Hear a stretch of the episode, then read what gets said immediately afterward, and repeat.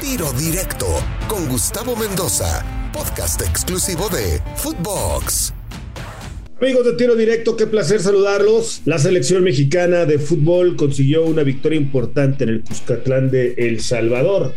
Un partido que nos imaginábamos un poquito más de resistencia por parte del equipo salvadoreño que había mostrado algunas buenas cosas durante esta eliminatoria y que además eh, generalmente cuando enfrentan al equipo mexicano esa motivación hace que den un plus, que den un extra en la cancha, ¿no? Porque en la calle la afición estaba metidísima con su equipo. De hecho, El Salvador, más allá de que venía de perder en Costa Rica, en Costa Rica, 2 eh, a 1, y en un partido que por cierto había comenzado ganando, había mostrado buenas cosas pues pensábamos que a México le podría hacer un poquito más de partido, la serenata, la calentura de la gente, le abrieron tres horas el estadio antes a la gente para que entrara y se animara, se ambientara, situación que me parece excesiva. Y luego, usted se dio cuenta durante el juego, si lo vio, la cantidad de aguas, latas, botellas, objetos que estuvieron lanzando constantemente. O sea, la gente metida haciendo su papel, pero nunca reaccionó el equipo en la cancha de El Salvador. La verdad es que una actuación... Eh, decepcionante, podríamos eh, decirlo de esa manera. El trabajo del señor Pérez pues no, no fue lo que todos pensábamos. Hablo, por supuesto, del de, el entrenador que le volvió a ceder la iniciativa al equipo mexicano. Cuando a México le ceden la iniciativa, le, facilitan las cosas, le acomodan. Más allá de que Gerardo Martino por el otro lado, hablo de Hugo Pérez, primero hablaba del entrenador de, de El Salvador, y del Tata Martino hizo ocho cambios. Está bien. Son tres partidos consecutivos en estas fechas FIFA. Era complicadísimo que jugaran todos, la mayoría, todos los partidos, ¿no? De hecho, eh, Ochoa obviamente eh, repite el partido de como, como arquero y, el Chucky Lozano era el otro que había repetido. Yo entiendo con cierta lógica. De hecho, por ejemplo, lo del Cata Domínguez, que no es invento del Tata, porque eso lo venía haciendo el Cruz Azul de hace mucho tiempo Rodríguez como la, eh, Domínguez como lateral derecho. Y la sorpresa sí es la de Osvaldo Rodríguez que aparece eh, como lateral izquierdo. Eso, y además una grata presentación. Eh, lo que sí es que cuando México está ganando el partido 1 a 0, daba la impresión de que podía, si aceleraba, definir el partido mucho antes, mucho más cómodo. Obviamente cuando expulsan a Jacobo, que fue por ahí del minuto 48. Una expulsión que no debió haber eh, sido. La de Portillo en el primer tiempo sí era roja, pero la de Jacobo no. Ahí me dio la impresión de que el Tata pudo haber modificado, pero es tan rígido el esquema del Tata Martino, es tan clavado con un 4-3-3, bueno, el otro hizo un 4-2-1-3 o un 4-3-1 pero es tan clavado que no se animó a sacar un medio para meter otro delantero, tener una propuesta un poquito más, más ofensiva. Sacó a, Corona, a Vega para meter a Corona por lesión el minuto B. Mete a Orbelín Pineda, que por cierto lo hizo muy bien por Héctor Herrera, posición por posición. Mete a Funes Mori por Jiménez, posición por posición. Y bueno, termina sacando a Gallardo y mete a Rodríguez para ajustar en la defensa cuando ven expulsado a Araujo y un movimiento cero arriesgado. De hecho, con la expulsión en el equipo del Salvador, se tiró al frente, pero se tiró al frente con ímpetu, con garra, con determinación, nunca con fútbol, nunca con claridad ofensiva. No recuerdo un solo disparo en todo el partido del Salvador que haya metido en aprietos a Guillermo Ochoa. Y aún así lo hizo por momentos pasar a pre. Lo único que digo como reflexión es, aquí sí le aplaudimos, le aplaudimos los ocho cambios al Tata Martín. Pero si hubiera sido otro el entrenador, caray, muchos, esos que mataban al entrenador anterior, pero por supuesto que lo estuvieran matando. el Tata Martino si hubiera, eh, o al otro técnico si hubiera hecho ocho cambios, lo hubieran liquidado, porque hubieran hablado de rotaciones y que la continuidad de los jugadores. Yo lo entiendo, yo lo entiendo perfectamente. Tiene que cambiar, pues es imposible que juegue todos los partidos con los jugadores, sobre todo con las lesiones y dos ausencias que no pudo ni siquiera llevar al partido de El Salvador. Em, insisto en lo de las, los jugadores de las rotaciones, me gustó mucho en el medio campo Romo, obviamente, con autoridad. Le dieron una patada que después tuvo que salir ahí con un golpe, sasasazo, un patadón que le dieron ahí a, Romo, que aguantó al final todo el partido. En el medio tiempo parecía que se iba a retirar, pero aguantó. Me gustó el Charlie Rodríguez. Cuando entró Belín Pineda, eh, que fue titular y luego lo sacó el cambio. Cuando salió Pineda, quiero decir, como que se cayó un poquito eh, el equipo mexicano. Y luego Herrera despertó y le puso un gran servicio ahí eh, en el límite del área que pudo ser para Corona el segundo gol antes.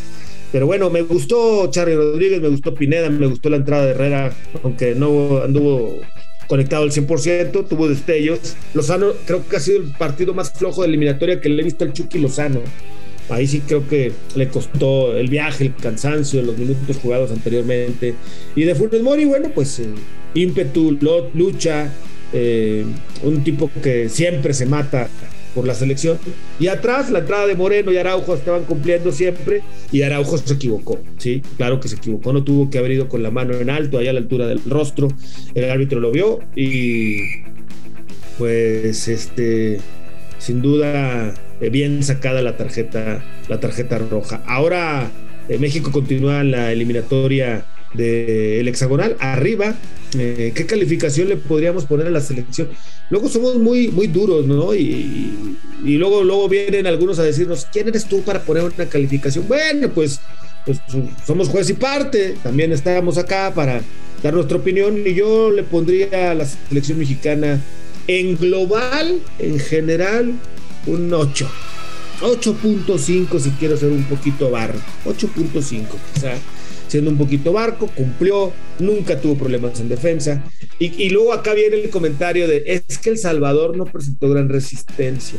Y cuando uno dice eso, luego, luego la gente dice, oye, pero estás demeritando el trabajo del equipo mexicano, ¿por qué no, no dices que también, gracias a que México anduvo bien, obviamente se vio menos El Salvador. Es cierto, es cierto, el trabajo defensivo de México y el medio campo y la recuperación eh, por supuesto que hace que se anule lo poco que pudo llegar a haber intentado el equipo el salvadoreño.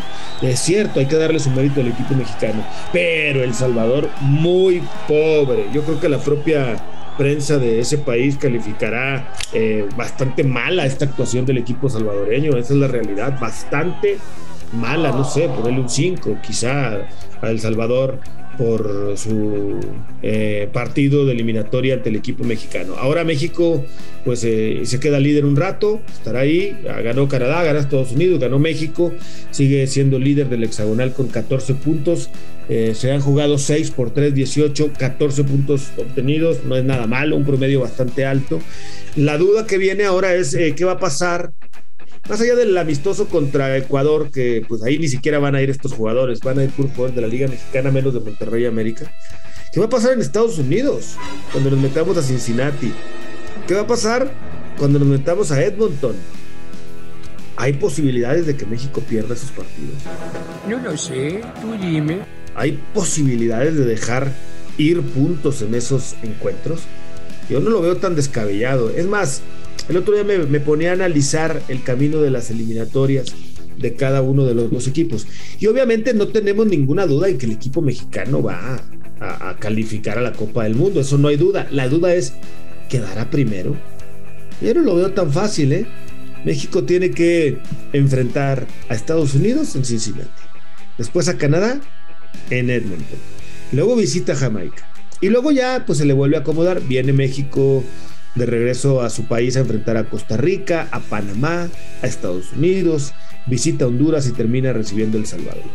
Vamos a ver cómo sortea estas eh, dos visitas complicadas que tendrá el equipo mexicano y la de Jamaica que pues de pronto anda bien, de pronto anda mal, no deja de ser una visita a una cancha ahí sí no tan buena, con jugadores pues un poquito más inocentones que se pueden equivocar a la hora de meter la pierna y que si ayer fueron, hubo patadas contra El Salvador, que si el otro día hubo patadas contra Honduras, pues imagínese usted lo que serán las patadas en Jamaica, que también es un equipo que técnicamente ha mejorado, que ya tiene a varios jugadores jugando en Inglaterra en diferentes divisiones. Pero bueno, como conclusión, el trabajo de la selección del Tata Martino me parece ha cumplido. Le podremos poner un 8.5. Habrá quien diga que mi calificación es muy dura. Habrá quien diga que mi calificación es muy barco. Podremos verlo de dos ópticas y las dos ópticas son. La selección mexicana anuló por completo al equipo de El Salvador no le permitió, sobre todo en el último tercio, llegar con claridad para que le patearan siquiera a gol a Memo Ochoa, que no tuvo ningún tipo de problema en el fondo. Y también podríamos, la otra óptica, decir que el equipo del Salvador decepcionó, mostró mucho menos de lo que teníamos esperado del cuadro de El Salvador, que es mi otro gallo, junto con Panamá, para pelear los boletos del repechaje o el boleto del repechaje.